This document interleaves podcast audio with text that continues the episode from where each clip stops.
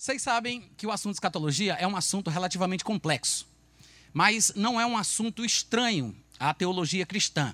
De fato, ele faz parte dos dez pontos básicos que se aprende em qualquer tipo de discipulado.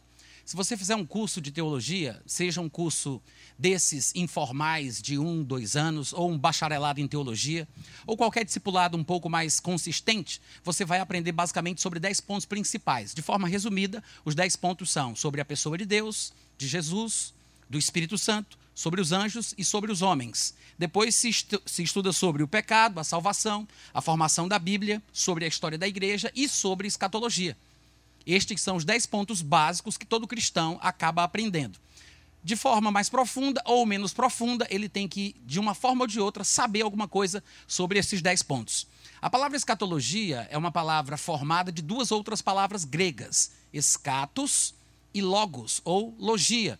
Nós temos, inclusive, em português, algumas palavras que fazem uso destes mesmos vocábulos, como teologia, psicologia, né? Psique é mente e logia ou logos é estudo, conhecimento, palavra. Então, psicologia é o estudo da mente humana, teologia é o estudo sobre Deus. Da mesma forma, escatologia é o estudo do fim, é o estudo das últimas coisas. Claro que este é um conceito cristão, bíblico, que se conhece nos meios evangélicos. No mundo existe uma disciplina científica chamada de escatologia, que é o estudo das fezes, tá? Porque se um dia você ouvir falar sobre isso, pelo menos você já está inteirado. Existem essas duas vertentes. No meio cristão, no meio evangélico, nós tratamos escatologia como o estudo do fim das últimas coisas. É a doutrina do tempo final, do estado final e do destino do mundo, dos anjos e dos homens. Todo mundo está aqui? Por que é importante a gente estudar sobre o fim? Muita gente fala, ah, mas não me importa. Para que, eu vou me preocupar com amanhã? Eu quero saber hoje, como é que está a minha vida hoje, o que é que eu vou viver hoje. Na verdade, o que a gente vive hoje em nossa vida é consequência do que a gente sabe ou pensa sobre o nosso futuro. Para para pensar de uma forma natural, por exemplo. Por que, que você estuda? Por que, que você pensa em fazer uma boa faculdade? Por que, que você faz cursos de especialização? Por que, que você faz um de meia, pensa em aposentadoria, previdência privada? Porque você está pensando em como é que vai ser o seu fim. Então, com base naquilo que você sabe ou pensa sobre o fim, você trata a sua vida de uma forma específica hoje. Então, estudar sobre o fim não é perda de tempo. Quantos estão entendendo? Não é falta de sabedoria. Da mesma forma, só existem, nós poderíamos dizer, basicamente dois destinos humanos previamente estabelecidos por Deus: o destino de comunhão eterna com Deus e a danação eterna ou a destruição eterna. E obviamente que nós vamos parar em um destes dois lugares, dependendo das escolhas e das vidas que nós temos aqui. Enquanto é tempo, a gente vai decidir como é que vai ser a nossa eternidade. Vocês estão me entendendo, gente? Então, dessa forma, é importante a gente estudar a escatologia. Além disso, de forma, se a gente fosse falar em questões de estatísticas, quando a gente pensa em termos de Bíblia, de Gênesis a Apocalipse, de 37 a 40%, eu disse 37 a 40% de toda a Bíblia é só sobre escatologia. Você pode pensar de Gênesis a Apocalipse, há muitos assuntos, há muitas coisas que são faladas ali, né? 31.112 versículos, ou 102 versículos, e de tudo isso, 40% é só dedicado à escatologia. Em termos de Novo Testamento, se a gente for pensar de Mateus a Apocalipse, apenas três livros não falam sobre questões escatológicas. Apenas três. E são três livrinhos bem pequenos. Para quem é mais familiarizado aí com a Bíblia, vai lembrar. São apenas os livros de Filemão, 2 João e 3 João. São os únicos no Novo Testamento que não falam alguma coisa, seja mais ou menos, sobre a volta de Jesus, o tempo do fim, sobre a tribulação ou o anticristo, algum tema escatológico. Apenas três e são livros pequenos de um capítulo só. Talvez por serem capítulos ou livros muito pequenos, não tenha dado tempo de falar sobre o assunto mais falado de toda a Bíblia e do Novo Testamento. Se você parar para pensar, por exemplo, nas epístolas de Paulo, que foi aquele que escreveu dois terços do Novo Testamento, o que mais escreveu e o, mais, o que mais influenciou a doutrina neotestamentária, nós temos os livros de 1 e 2 Tessalonicenses, que estão entre as primeiras epístolas de Paulo. Primeiro veio a Epístola aos Gálatas, em seguida, 1 e 2 Tessalonicenses. Na verdade, as epístolas de Paulo aos Tessalonicenses são consideradas como o Apocalipse de Paulo. Se você não sabia disso, fique sabendo.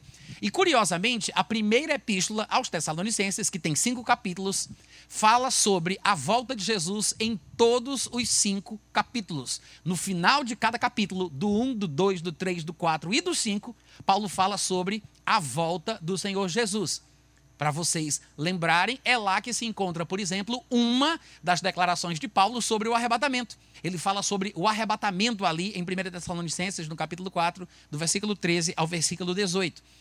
Em todos os capítulos, ele fala sobre a volta do Senhor Jesus.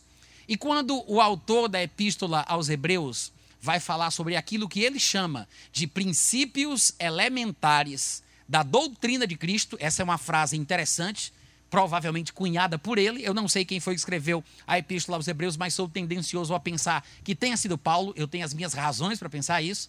Mas o autor da Epístola aos Hebreus, quando fala no finalzinho do capítulo 5, ali falando sobre o povo ser lerdo, tardio para ouvir e entender, impossibilitando ele de falar sobre coisas mais profundas, ele disse: Não pude dar a vocês um alimento sólido, porque ainda sois crianças. E ele disse: Tive que dar leite para vocês, porque vocês não têm as faculdades racionais exercitadas para discernir tanto o bem como o mal. Então, ele fala: devemos nos deixar levar para aquilo que é perfeito e não queremos ficar lançando toda a vida de novo os princípios elementares da doutrina de Cristo. E aí ele enumera, isso está no capítulo 6, já do versículo 1 ao 2, ele enumera o que são os seis princípios elementares da doutrina de Cristo. Ele diz: vamos pôr de parte os princípios elementares da doutrina de Cristo e vamos nos deixar levar para o que é perfeito. Não vamos lançar de novo todo o tempo, a vida inteira. Aí ele fala: a base de arrependimento das obras mortas e da fé em Deus, o ensino de batismos, no plural, porque são três, né, pelo menos, batismo no corpo de Cristo, batismo nas águas, batismo no Espírito Santo, com a evidência bíblica de falar em outras línguas, e aí ele continua, imposição de mãos, ressurreição dos mortos e juízo eterno. Ele enumera seis coisas que ele chama de princípios elementares da doutrina de Cristo. Arrependimento de obras mortas, fé em Deus, ensino de batismos, imposição de mãos, ressurreição dos mortos e juízo eterno. Das seis coisas que ele chama de princípio elementar, rudimentar, é o fundamental da doutrina cristã, que é isso que ele está dizendo aqui, princípio elementar da doutrina de Cristo. Das seis, duas delas são pontos escatológicos. Eu não sei se você percebeu, mas quando ele fala sobre ressurreição dos mortos e juízo vindouro, ele está falando sobre escatologia. Eu acho que essa argumentação inicial é suficiente, se você está prestando atenção, é suficiente para você se convencer que escatologia é mais sério, é um assunto mais importante do que talvez você foi convencido pelo seu pregador predileto. Se você não tem tido conhecimento a respeito desse assunto, se você está alheio do que o Novo Testamento ensina sobre a questão, você precisa urgentemente voltar para a palavra de Deus. Há muita coisa que você tem que entender, porque não trata somente sobre o futuro, sobre o que vai acontecer amanhã, mas diz respeito ao tipo de vida que a gente tem hoje. Vocês podem dizer amém de vez em quando? Em 1 Tessalonicenses, capítulo 5, versículo 23, que é um versículo relativamente popular, Paulo diz o seguinte: E o mesmo Deus da paz vos santifique em tudo, e todo o vosso espírito, alma e corpo sejam conservados íntegros e irrepreensíveis na vinda de nosso Senhor Jesus Cristo. Este versículo de 1 Tessalonicenses 5, 23 é um dos versículos mais importantes sobre a constituição do gênero humano. Existe um debate aí no meio cristão e também fora da igreja sobre a natureza humana. Há quem pense que o ser humano é constituído apenas por psique e soma, né? Alma e corpo. É, é daí que vem aquela expressão psicossomático. Dentro da igreja tem quem pense também que o homem ele só tem duas partes que o constituem, mas nós vemos na Bíblia que é muito mais do que apenas duas. Alma e espírito não são, como alguns pensam, termos sinônimos ou intercambiáveis. Você não pode usar um ou outro dentro de qualquer contexto dentro de qualquer contexto, como se fosse a mesma coisa, porque não são.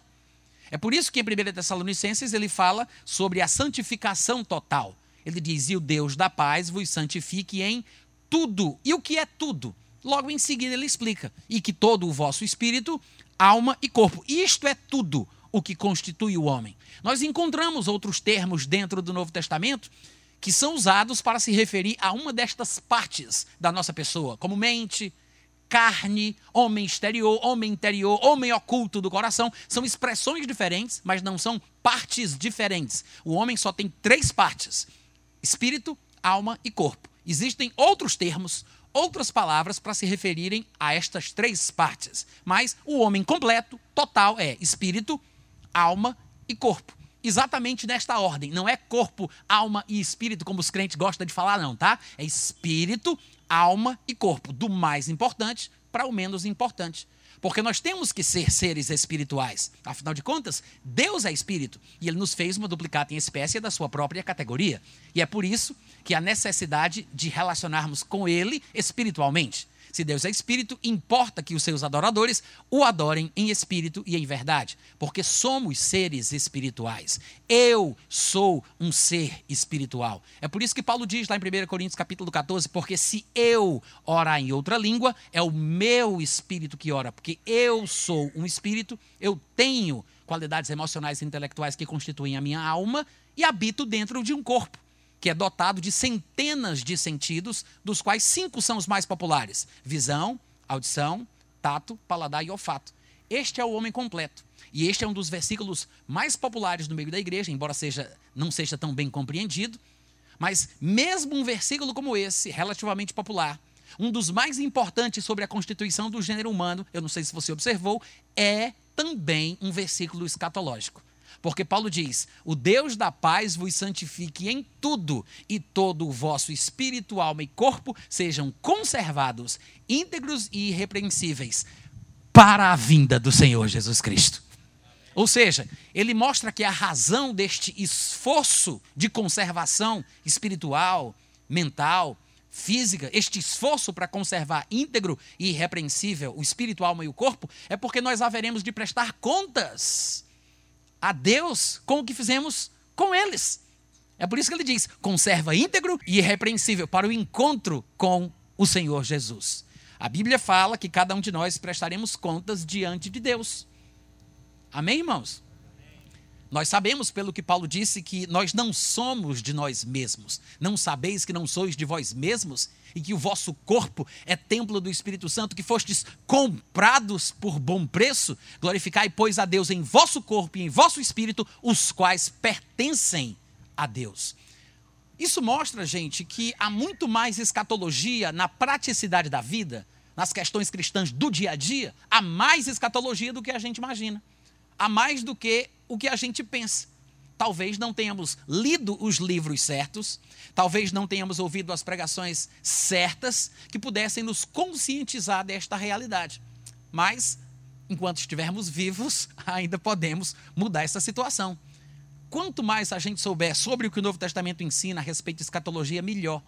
Eu vou dar mais um exemplo de um versículo, não um versículo, mas um texto, que é popular, muito citado, mas pouca gente percebe que tem também um contexto escatológico. A abordagem é escatológica.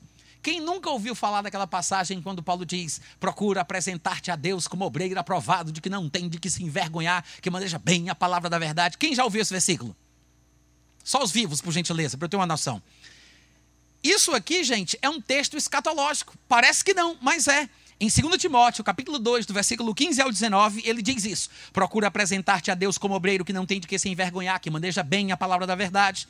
Evita da mesma forma, da mesma forma, igualmente, que você tem que manejar bem a palavra, você tem que evitar os falatórios inúteis e profanos, pois os que deles usam farão com que a impiedade seja ainda maior. Além disso, versículo 17: a linguagem deles corrói como câncer entre os quais se incluem Himeneu e Fileto, aqueles mesmos que Paulo cita em 1 Timóteo 1,20, quando ele diz que os entregou a Satanás para aprenderem a não mais blasfemar. Lá ele cita os nomes que ele usa lá são Himeneu e Alexandre, mas são os mesmos Himeneu e Fileto de 2 Timóteo, capítulo 2. Alexandre Fileto, ou Fileto Alexandre, era o companheiro de Himeneu. Os dois ex-companheiros de ministério de Paulo segundo Paulo, tinham se desviado da verdade, asseverando estes, versículo 18, se desviaram da verdade, asseverando que a ressurreição já se realizou e estão pervertendo a fé a alguns. Entretanto, o firme fundamento doutrinário, fica subentendido isso aqui, o firme fundamento doutrinário quanto ao assunto da ressurreição, permanece, tendo este selo: o Senhor conhece os que lhe pertencem, e mais, aparte-se da injustiça todo aquele que professa o nome do Senhor. Se você parar para pensar no contexto, Paulo está falando sobre doutrinas erradas que são ensinadas na igreja, que fazem com que os ouvintes pervertam a sua fé.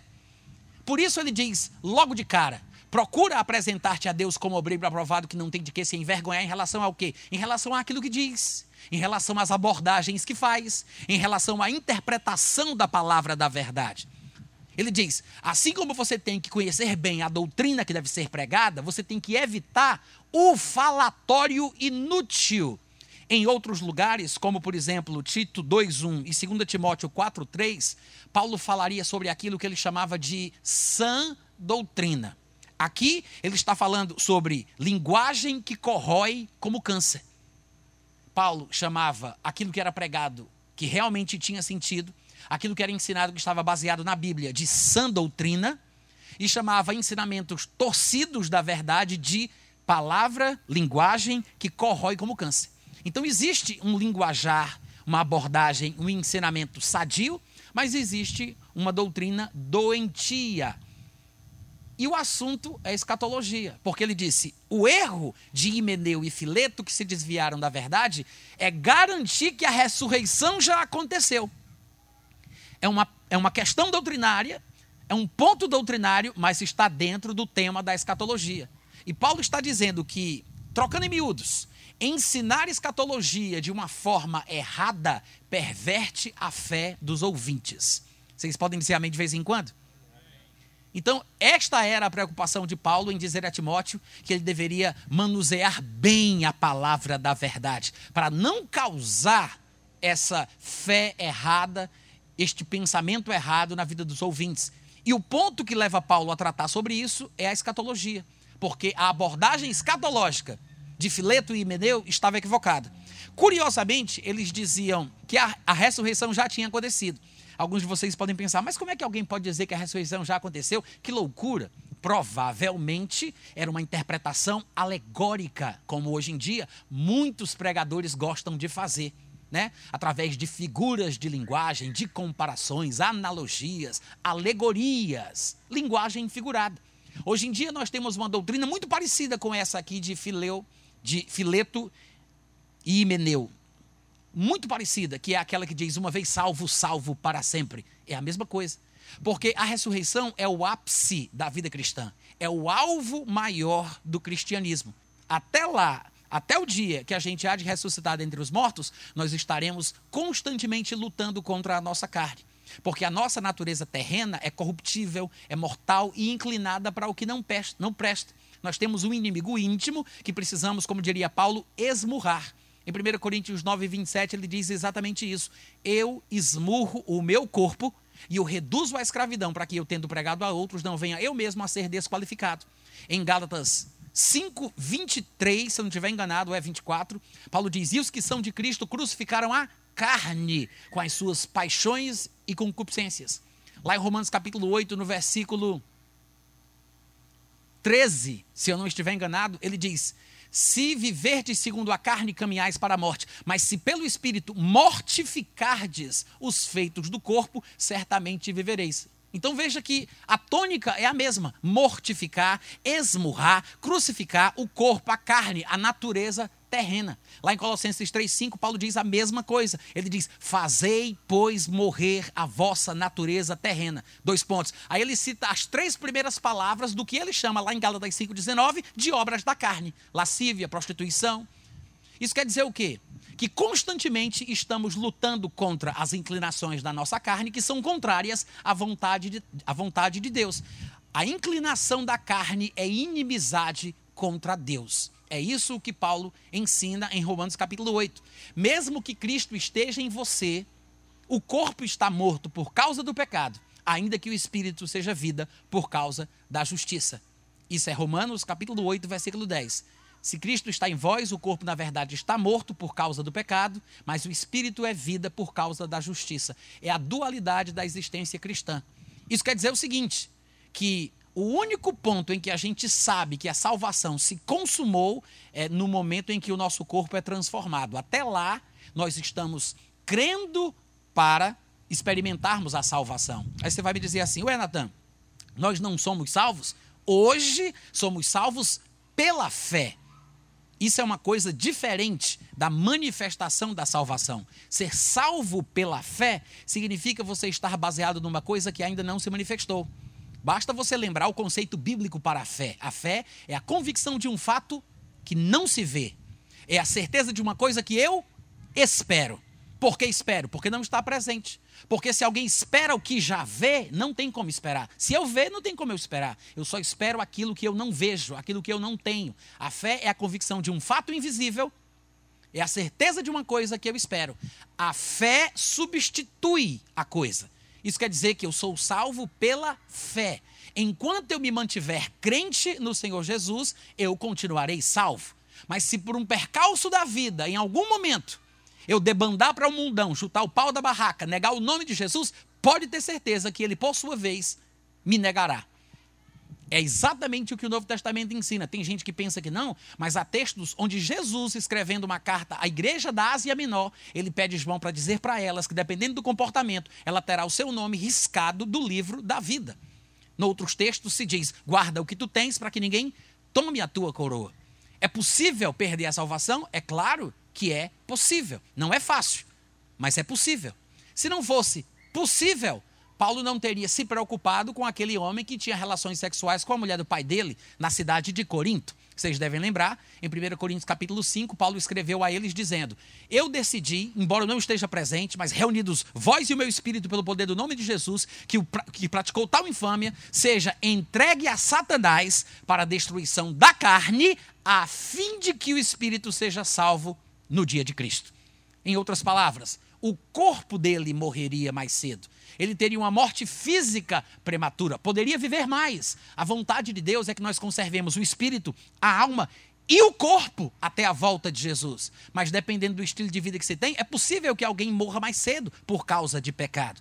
Mas Paulo disse: acho até melhor que ele morra logo mais cedo agora, fisicamente, para que ele não morra mais tarde espiritualmente.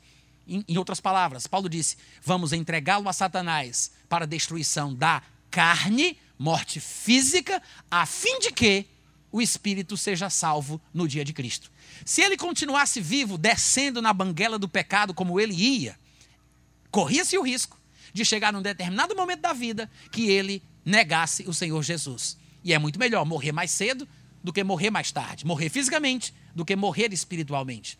É a mesma coisa que Paulo ensina em 1 Coríntios capítulo 11, quando ele diz que alguns estavam fracos, doentes e não poucos que dormem. É um eufemismo, tá? Ele está falando sobre morrer fisicamente. Muitos cristãos de Corinto estavam morrendo fisicamente antes do tempo. Ele diz: está ficando fraco espiritualmente, está ficando doente e está morrendo fisicamente mais cedo. Por que, Paulo? Ele diz: porque vocês não se julgam. Se nos julgássemos, não seríamos julgados. Mas quando somos julgados, estamos sendo disciplinados pelo Senhor para não sermos condenados com o mundo. Então, Paulo está dizendo que a morte física prematura de algum dos coríntios era juízo de Deus, disciplina do Senhor, para que eles não fossem condenados com o mundo. Qual é a condenação do mundo? Lago de fogo com enxofre. Em outras palavras, morte física prematura, para que não se morra espiritualmente mais tarde. A fim que como Paulo disse àquele jovem de 1 Coríntios 5, vamos entregá-la a Satanás para a destruição da carne, a fim de que o espírito seja salvo no dia de Cristo. Paulo está preocupado com a perda da salvação deste homem e falando que alguns coríntios estavam morrendo antes para que não morressem depois. Então, existe uma preocupação na Bíblia sobre a possibilidade de perder a salvação. Não é fácil, não é simples, é possível. Agora, enquanto nós nos mantivermos na fé, nós estamos bem. Mas a Bíblia ensina isso. O problema é que talvez nós nunca tenhamos ouvido falar sobre o assunto. Que a salvação, hoje, ela é experimentada pela fé, mas um dia ela vai se manifestar de fato e de verdade. A salvação ainda não se manifestou. ela está reservada, preparada por Deus para se manifestar no tempo certo. Como nós sabemos disso? Porque a Bíblia fala exatamente isso. Em 1 Timóteo, capítulo 1, do versículo 3 ao 7, ele diz assim: Bendito o Deus e Pai de nosso Senhor Jesus Cristo, que, segundo a sua muita misericórdia, nos regenerou para uma viva esperança. Mediante a ressurreição de Jesus Cristo dentre os mortos, para uma herança incorruptível. A herança que não se corrompe, que não se corrói, que não se desunera, sem mancha, sem mácula, imarcessível, não é inacessível, é com M-A-R-S, imarcessível, que não murcha reservada nos céus para vós outros, que sois guardados na terra pelo poder de Deus, mediante a fé, para esta salvação que vai se revelar no último tempo. Quantos podem dizer amém? Então, observe que ele aqui resumiu praticamente a vida cristã. Ele disse que nós nascemos de novo para esperar este grande acontecimento. Fostes regenerados para uma viva esperança. No que se baseia a minha esperança? No que aconteceu com Jesus Cristo. Porque se ele ressuscitou, eu vou ressuscitar. Ele é apenas o primeiro gerado dentre muitos irmãos. É o primogênito dos mortos, como diz Apocalipse 1:5. Isso quer dizer o quê? Que ele precursor de todos os homens, penetrou os céus como exemplo dos que vão vir depois. Hebreus 6:20 diz que Jesus é o nosso precursor, que penetrou os céus, abrindo-nos caminho para experimentarmos a mesma realidade que ele. Em outras palavras, nós estamos vivos por causa desta expectativa, desta esperança do que está reservado para nós, que ele chama de herança incorruptível, que não tem mancha, que não murcha. Nós que na terra somos guardados pelo poder de Deus mediante a fé, guardados para esta salvação, que vai se manifestar somente no último tempo. Todos os textos que falam sobre salvação não todos, é um exagero da minha parte, mas uma grande maioria de textos do Novo Testamento que falam sobre salvação trazem este aspecto futurístico que às vezes a gente não observa. Citando pouco, você vai lembrar, em Hebreus capítulo 1, versículo 14, por exemplo, fala que os anjos são espíritos ministradores enviados por Deus para servir aqueles que hão de herdar a salvação. Quem lembra? Vocês estão aqui hoje à noite? Ou já foi para casa? Eu, eu vou fazer a pergunta de novo, deve ser um problema nesse microfone. Em Hebreus 1,14 diz que todos os anjos são espíritos ministradores enviados por Deus para servir aqueles que hão de herdar a salvação. Quem lembra disso? Hebreus 1,14 fala que nós, os crentes, um dia experimentaremos a salvação. Os, nós herdaremos os que hão de herdar. Falando que a salvação é realmente uma coisa que há de se manifestar no tempo futuro. Em 1 Tessalonicenses 5,9 diz que Deus não nos destinou para a ira, mas para alcançar a salvação mediante nosso Senhor Jesus. Ou seja, ele não nos destinou para a ira, mas o nosso destino é alcançar a salvação. Apontando que a salvação, como diria Pedro, só vai se manifestar no último tempo. E em Hebreus capítulo 9, versículo 28, ele diz que Cristo, tendo se oferecido uma vez para tirar os pecados de muitos, aparecerá segunda vez sem pecado aos que o aguardam para a salvação. Porque a salvação é sinônimo de transformação do nosso corpo.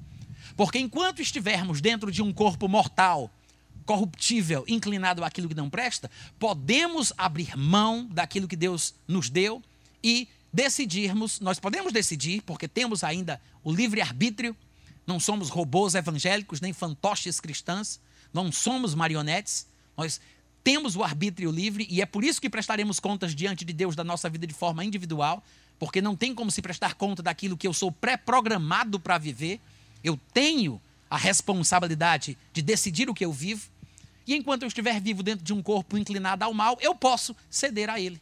Afinal de contas, ser tentado é querer fazer aquilo que eu gosto. A Bíblia diz isso. Cada um de nós é tentado quando atraído e engodado pela própria vontade, pela própria cobiça, pela própria concupiscência. Ou seja, eu não sou tentado pela sua cobiça, eu sou tentado pela minha própria cobiça. Cada um de nós é tentado pela própria cobiça, pela própria vontade.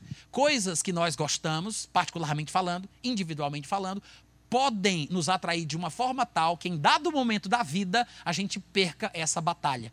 Tem gente que nós conhecemos que cederam tanto à tentação a ponto de acharem que era melhor viverem os prazeres do mundo do que tentar continuar mantendo a comunhão com Deus. Tem gente que, por não conseguir vencer por um certo período de tempo, achou que talvez não tinha nascido para ser crente. E achou melhor se entregar mesmo ao mundo. Vai ver que ela está se esforçando para tentar fazer parte do povo eleito, né? E aí ela não nasceu para isso, foi destinada para ser um réprobo, para ir para a danação eterna e está aqui perdendo tempo. Aí vai para o mundão. Tem gente que se desvia às vezes por causa de doutrina errada, como essas, né? O determinismo, o fatalismo, que é uma coisa diabólica, que coloca Deus como um déspota, um tirano, um, num sistema totalitário, diabólico, que cria pessoas para o céu, pessoas para o inferno. Deus não é assim.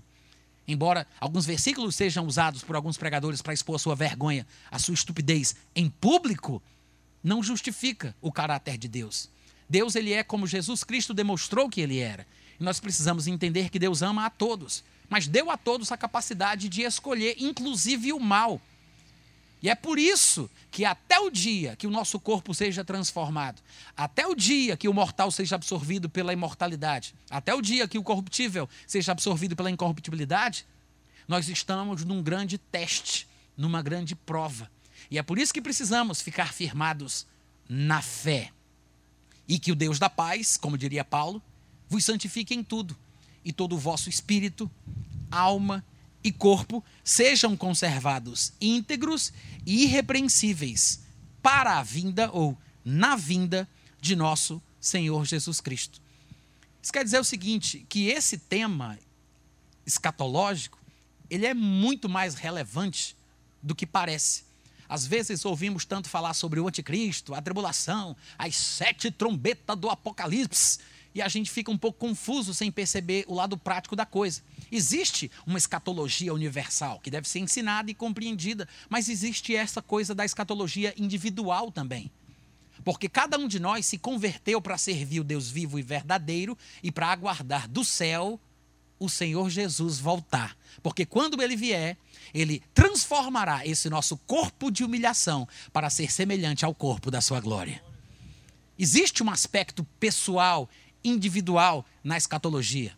Eu me lembro daquilo que Paulo diria lá em Romanos capítulo 8, a partir do versículo 16. Ele diz que o próprio Espírito testifica com o nosso espírito que nós somos filhos de Deus. E se nós somos filhos de Deus, somos herdeiros de Deus e co-herdeiros com Cristo Jesus. Se com ele sofrermos, com ele seremos glorificados. Então existe um sofrimento nessa vida cristã enquanto estamos no mundo, porque a nossa carne quer fazer uma coisa que a gente gostaria de não fazer, porque sabemos que desagrada a Deus. Precisamos ficar firmes até o dia da transformação do nosso corpo, até o dia da redenção da nossa carne, que é a consumação da salvação. Este ponto é o ponto da irreversibilidade da salvação. De lá para frente não tem como perder a salvação. Até lá é possível perdê-la.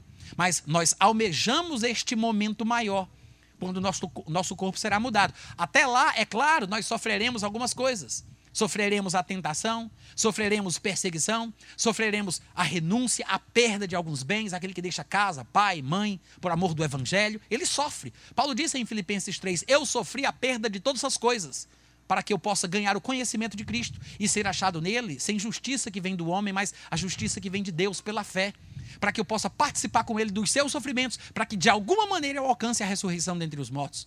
Então, existe um sofrimento bíblico para o cristão. E ele diz isso em Romanos 8: se sofrermos com Cristo, com ele também seremos glorificados. E no versículo 18 ele acrescenta: porque para mim, os sofrimentos do tempo presente não podem ser comparados com a glória que há de ser revelada em nós. Veja que ele não disse revelada para nós, ele não está falando sobre um filme que os cristãos vão assistir lá no céu. Eu não vou ver a glória. A glória não vai ser revelada para mim. Ele disse: a glória há de ser revelada em mim. Amém, gente? Tenho por certo que os sofrimentos do tempo presente não podem ser comparados com a glória que há de ser revelada em nós. E ele diz mais: a ardente expectativa da criação, a ardente expectativa da criação aguarda a revelação dos filhos de Deus esta manifestação final da glória que está destinada a nós. Pois a criação está sujeita à vaidade, vaidade é qualidade daquilo que é vão, transitório, passageiro, é efêmero, não é eterno. Ele diz: a criação está sujeita à vaidade, não voluntariamente, mas por causa de Deus, que a sujeitou na esperança de que a própria criação um dia será redimida do cativeiro da corrupção para a liberdade da glória dos filhos de Deus. Porque sabemos que toda a criação a um só tempo geme e suporta angústias até agora. E não somente ela, nós também, que temos os primeiros resultados do que o Espírito Santo há de fazer com o homem, as primícias, os primeiros frutos do Espírito Santo. Porque, como diz Hebreu, nós experimentamos os poderes do mundo vindouro através do Espírito que nos foi dado. Ele diz: não somente a criação geme e suporta angústias, mas também nós, que temos as primícias do Espírito, do Espírito Santo, igualmente gememos em nosso íntimo, aguardando a adoção de filhos, isto é, a redenção do nosso corpo. Porque é nesta esperança, diz o versículo 24, nesta esperança que nós fomos salvos. Agora, esperança que já se vê, não é esperança. Pois o que alguém vê, como é que pode esperar? Agora, se esperamos o que não vemos, com paciência nós aguardamos. Ô oh, glória! Isso quer dizer o seguinte, gente: se nós esperássemos em Cristo apenas para esta vida, nós seríamos o quê? Como é que diz Paulo? Sem tumulto, pode ser de um por um. Paulo diz: se nós esperássemos em Cristo apenas para esta vida, nós seríamos os mais miseráveis de todos os homens. A nossa esperança em Cristo não se limita a esta vida. O que significa? O objetivo do crente não é prosperar financeiramente, não é ter um bom emprego, não é ter uma boa aposentadoria, não é isso, não é aquilo, embora tais coisas façam parte de uma vida cristã normal e claro, Deus nos dá sabedoria e força para adquirir riqueza, para confirmar a sua aliança que fez conosco. A questão não é essa. A maior expectativa do crente, a esperança do cristão, não se resume e não se limita a esta vida. É por isso que Paulo disse isso em 1 Coríntios 15, 19. Se nós esperássemos em Cristo apenas para esta vida, nós seríamos os mais miseráveis de todos os homens. E lá em Filipenses 3, do 17 ao 21, ele fala sobre alguns seus contemporâneos, crentes daquela época, que só se preocupava com coisa terrena. Ele disse: alguns só se preocupam com coisas terrenas. O Deus deles é o ventre. A glória deles está na sua infâmia. Mas a nossa pátria está nos céus. Mostrando que existe uma vida presente e uma vida futura. Uma realidade atual e uma realidade eterna. Em 1 Timóteo 4,8, Paulo disse: O exercício físico para pouco aproveita, mas a piedade em tudo é proveitosa, porque a prática da piedade tem em si o cumprimento das promessas da vida que agora é e também da vida que há de vir. Então existem duas vidas: é esta que nós conhecemos, que é temporária, transitória, passageira, e existe a vida real. E, pelo que me parece, a tônica da mensagem cristã é que o crente esteja sempre aguardando esta manifestação final do Senhor Jesus, porque quando ele aparecer, ele transformará o nosso corpo de humilhação para ser semelhante ao corpo da sua glória. O grande sentido da vida é experimentar a glória que Jesus já possui hoje, assentado à direita da majestade nas alturas. Ele morreu e ressuscitou não por causa dele. O que ele viveu, o que ele sofreu, o que ele passou foi por causa de você e de mim. Ele não precisava disso. Ele não, ele não tinha que provar nada para ninguém. Ele não estava se amostrando para os anjos. Ele não estava participando de um concurso para preencher a segunda vaga da Trindade. Ele fez o que fez, ele viveu o que viveu, morreu e ressuscitou por nossa causa, para nos dar uma esperança, para nos dar um norte, para mostrar que tem jeito para a morte. Porque Jesus Cristo não apenas falou, sobre a vida eterna, mas provou que o que ele falava, o que ele ensinava, funcionava. Porque ele morreu e ele ressuscitou para provar.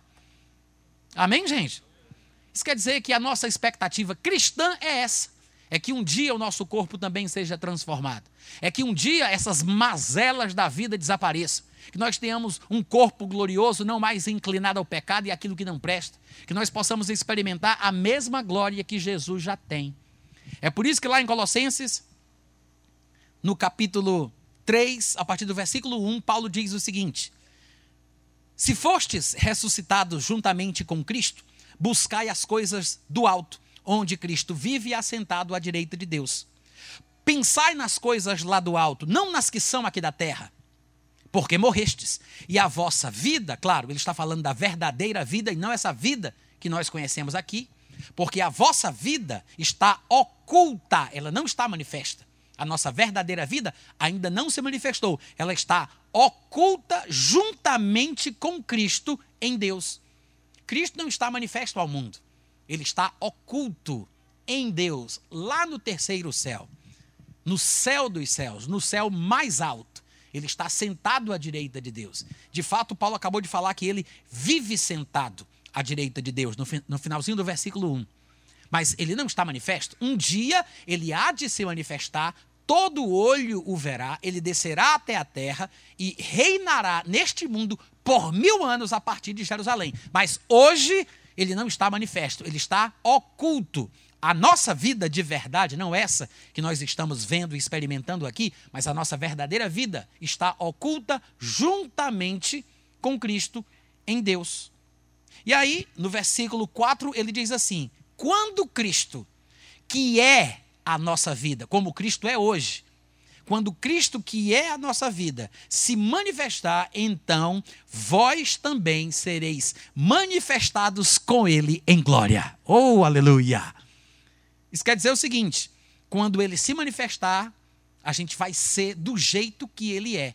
E é exatamente o que João fala em sua primeira epístola, no capítulo 3, ao versículo, do versículo 1 ao versículo 3.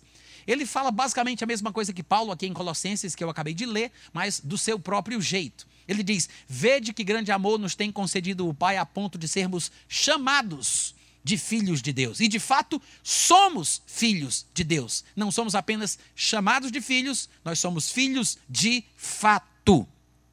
E de fato somos filhos de Deus. É por essa razão que o mundo não nos conhece, porquanto não o conheceu a Ele mesmo. Ele está igualando o que nós somos hoje àquilo que Jesus Cristo foi quando ele esteve na terra. Ele diz: é por isso que o mundo não nos conhece, porque não o conheceu. Não nos conhece no presente, porque não conheceu Jesus no passado. Porque nós somos o que ele foi, mas não para aí. No versículo seguinte ele acrescenta: Amados, agora, por enquanto, nós somos filhos de Deus, mas ainda não se manifestou o que a gente vai ser. Sabemos que quando ele se manifestar, nós seremos semelhantes a ele, porque haveremos de vê-lo como ele é. O glória!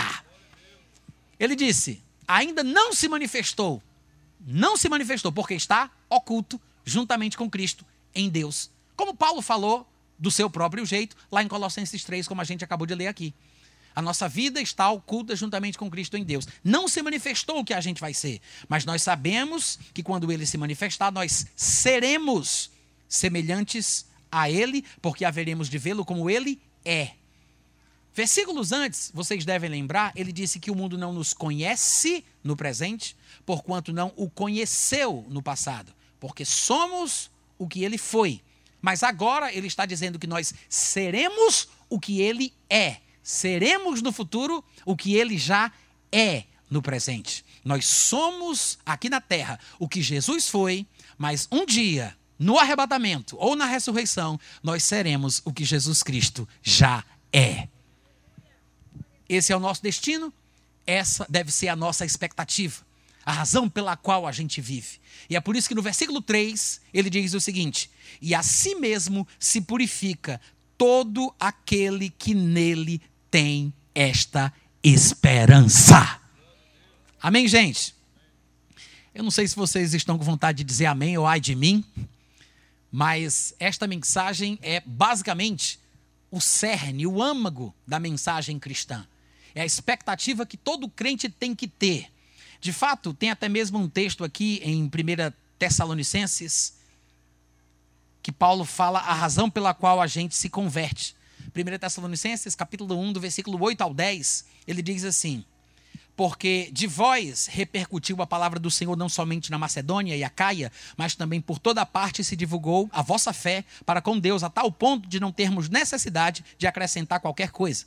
Pois eles mesmos, no tocante a nós, proclamam que repercussão teve o nosso ingresso em vosso meio, e como vocês, deixando os ídolos, presta bem atenção agora, vocês se converteram a Deus para servirdes o Deus vivo e verdadeiro e para aguardardes dos céus o seu filho, a quem ele ressuscitou dentre os mortos, que nos livra da ira vindoura. Ele basicamente disse o seguinte: vocês se converteram para duas coisas: para servirdes o Deus vivo e verdadeiro e para esperar Jesus voltar. Muito obrigado pelo entusiasmo. Eu vou tentar de novo para você dar um glória a Deus, um aleluia, dizer aquela coisa que os crentes fazem.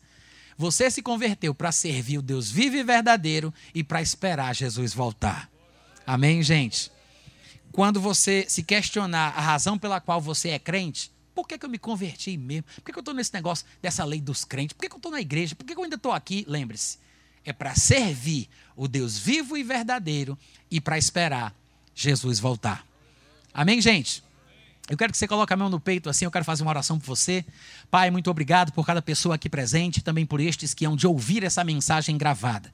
Te peço, Deus, que tu toques o coração de cada um, dando certeza, convicção, que tu fortaleça o coração, o entendimento. Concede, meu Pai, espírito de sabedoria, espírito de revelação, para que cada um possa transbordar da forte convicção do entendimento da tua vontade para cada um individualmente. Eu te peço isso em nome de Jesus Cristo. Quantos podem dizer amém? Quantos podem dizer aleluia? Quantos podem dizer boa noite, Natan? Muito obrigado. Gente, é um prazer, tá? Eu quero dizer que eu tenho alguns livros escritos, eles estão aqui, se alguém gosta de aprender e de mergulhar na palavra. São temas diferentes, tem dois deles ali que são escatológicos. Um é sobre o anticristo e o outro é sobre o arrebatamento antes da tribulação, tá? Quem tiver interesse é só me procurar depois. Um abraço e até a próxima.